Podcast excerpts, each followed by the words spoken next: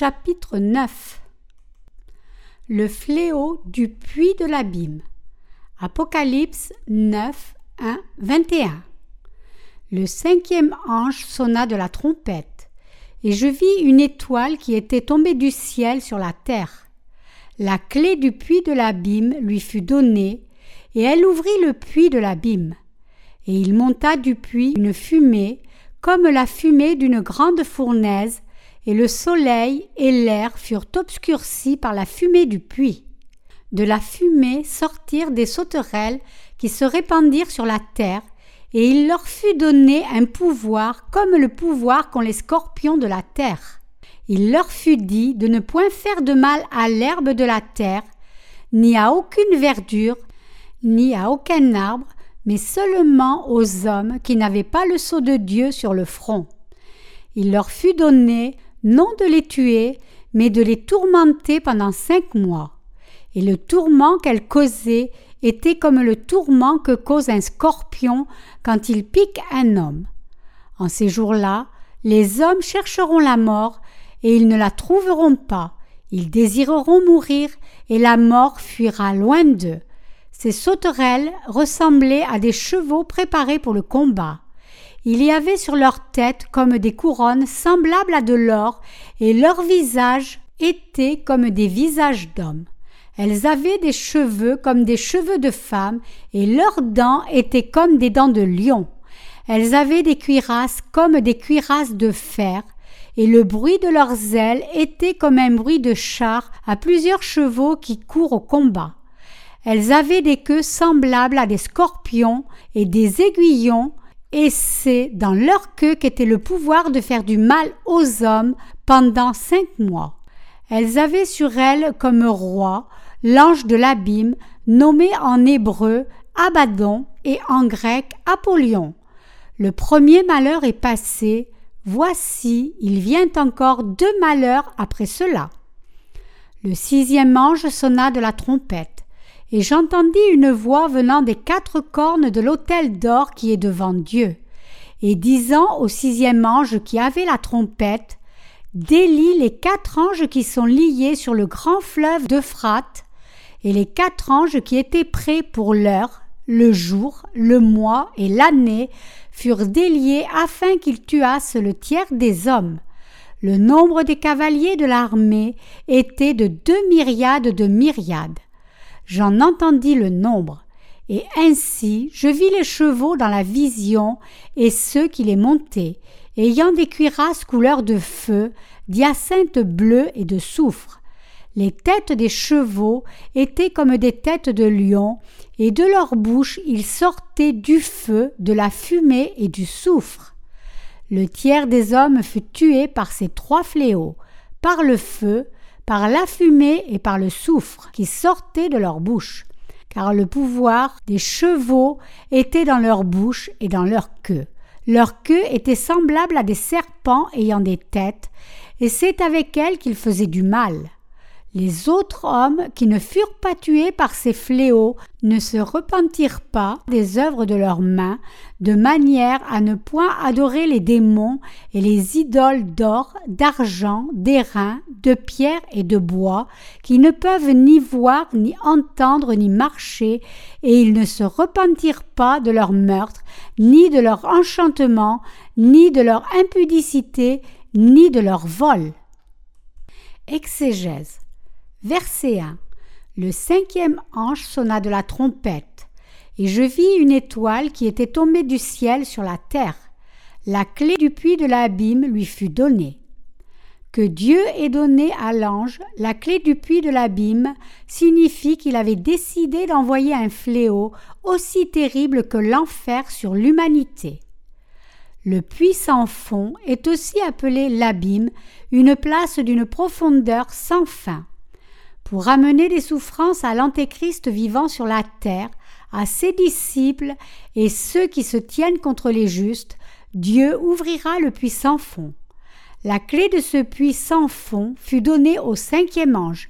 C'est un terrible fléau qui est aussi horrible que l'enfer lui-même.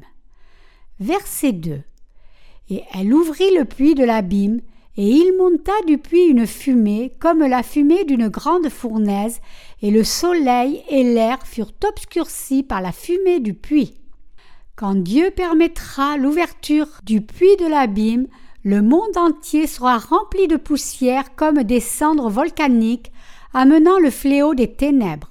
Ce fléau des ténèbres est réservé pour ceux qui aiment les ténèbres. Dieu est le Dieu de lumière qui brille sur nous, donnant à tous l'évangile de l'eau et de l'esprit.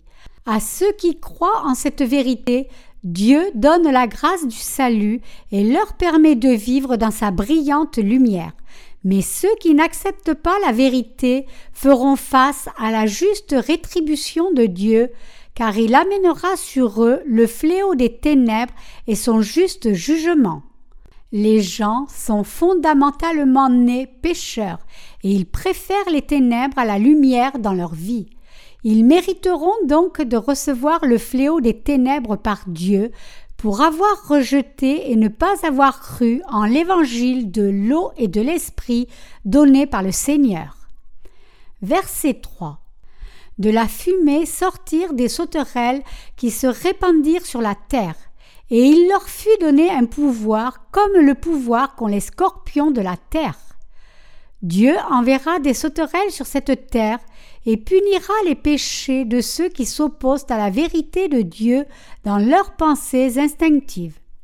Ce fléau des sauterelles est capable d'amener une douleur aussi atroce qu'une piqûre de scorpion.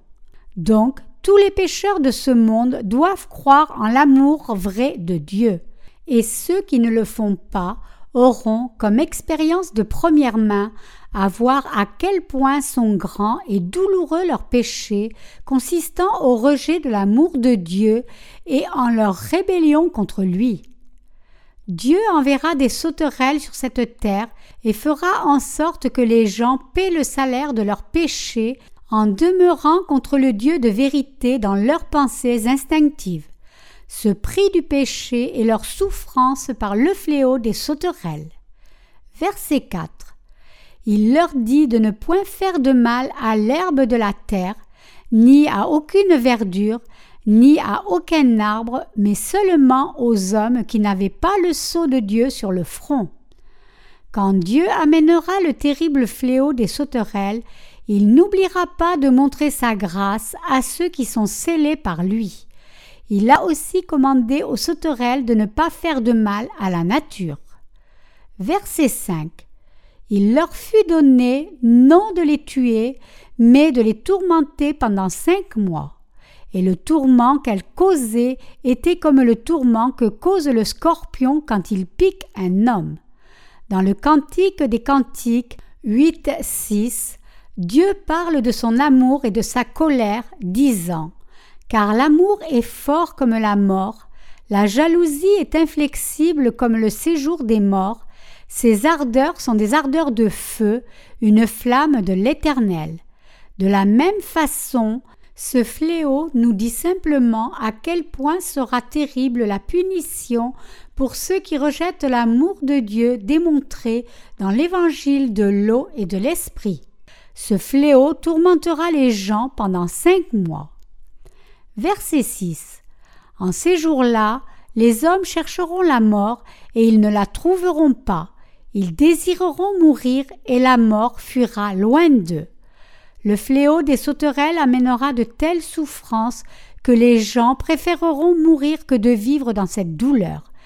Et ils ne seront pas capables de mourir, peu importe à quel point ils le désireront. Ce fléau viendra parce que les gens ont ignoré Dieu. Pensant que la fin de la vie de la chair est la fin de tout, ils ont ignoré Dieu qui règne sur la vie et la mort.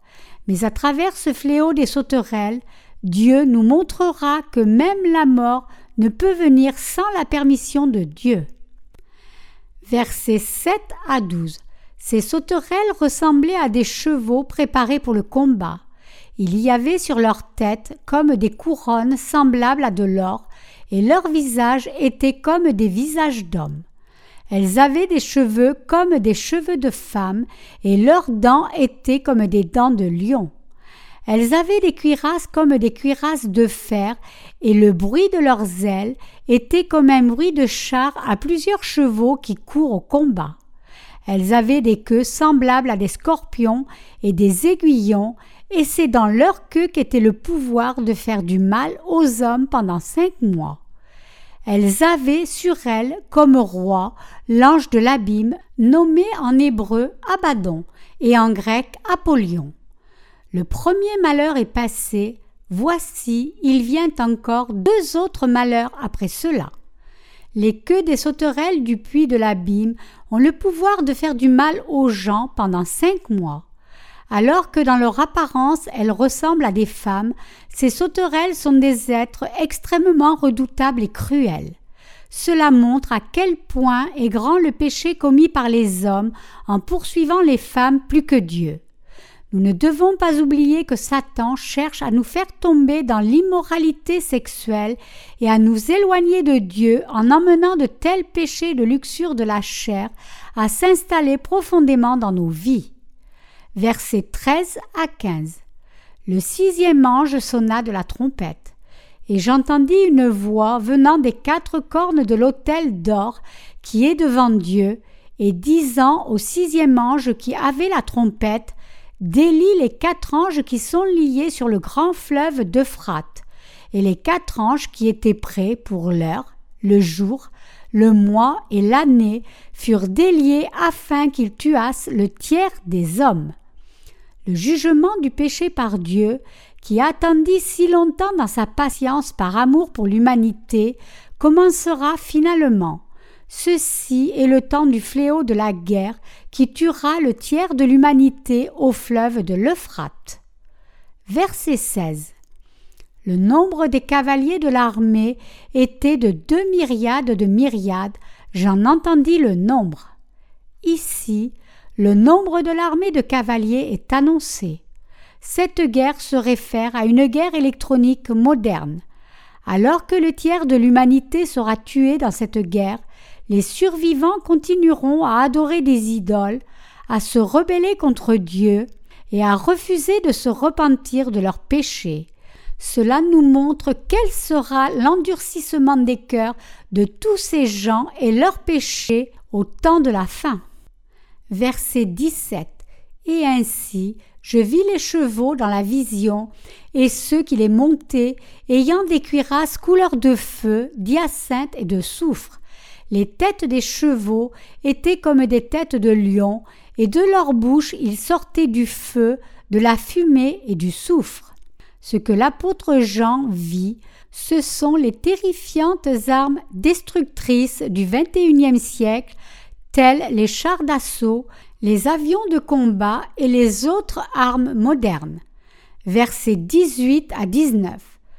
Le tiers des hommes fut tué par ces trois fléaux par le feu, par la fumée et par le soufre qui sortait de leur bouche, car le pouvoir des chevaux était dans leur bouche et dans leur queue. Leur queue était semblable à des serpents ayant des têtes, et c'est avec elles qu'ils faisaient du mal. Une énorme guerre utilisant des armes modernes viendra à la fin des temps, et le tiers de l'humanité mourra du fléau du feu, de la fumée et du soufre qui sortiront de telles armes. Verset 20. Les autres hommes qui ne furent pas tués par ces fléaux ne se repentirent pas des œuvres de leurs mains, de manière à ne point adorer les démons et les idoles d'or, d'argent, d'airain, de pierre et de bois, qui ne peuvent ni voir, ni entendre, ni marcher. En dépit de ces fléaux, ceux qui survivront à la guerre adoreront des idoles encore plus et continueront à se prosterner devant elles, car ces gens sont destinés à être détruits. Verset 21.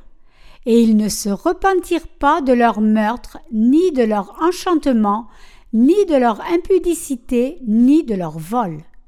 Cela nous montre qu'à la fin des temps, l'humanité ne se repentira jamais de ses péchés devant Dieu.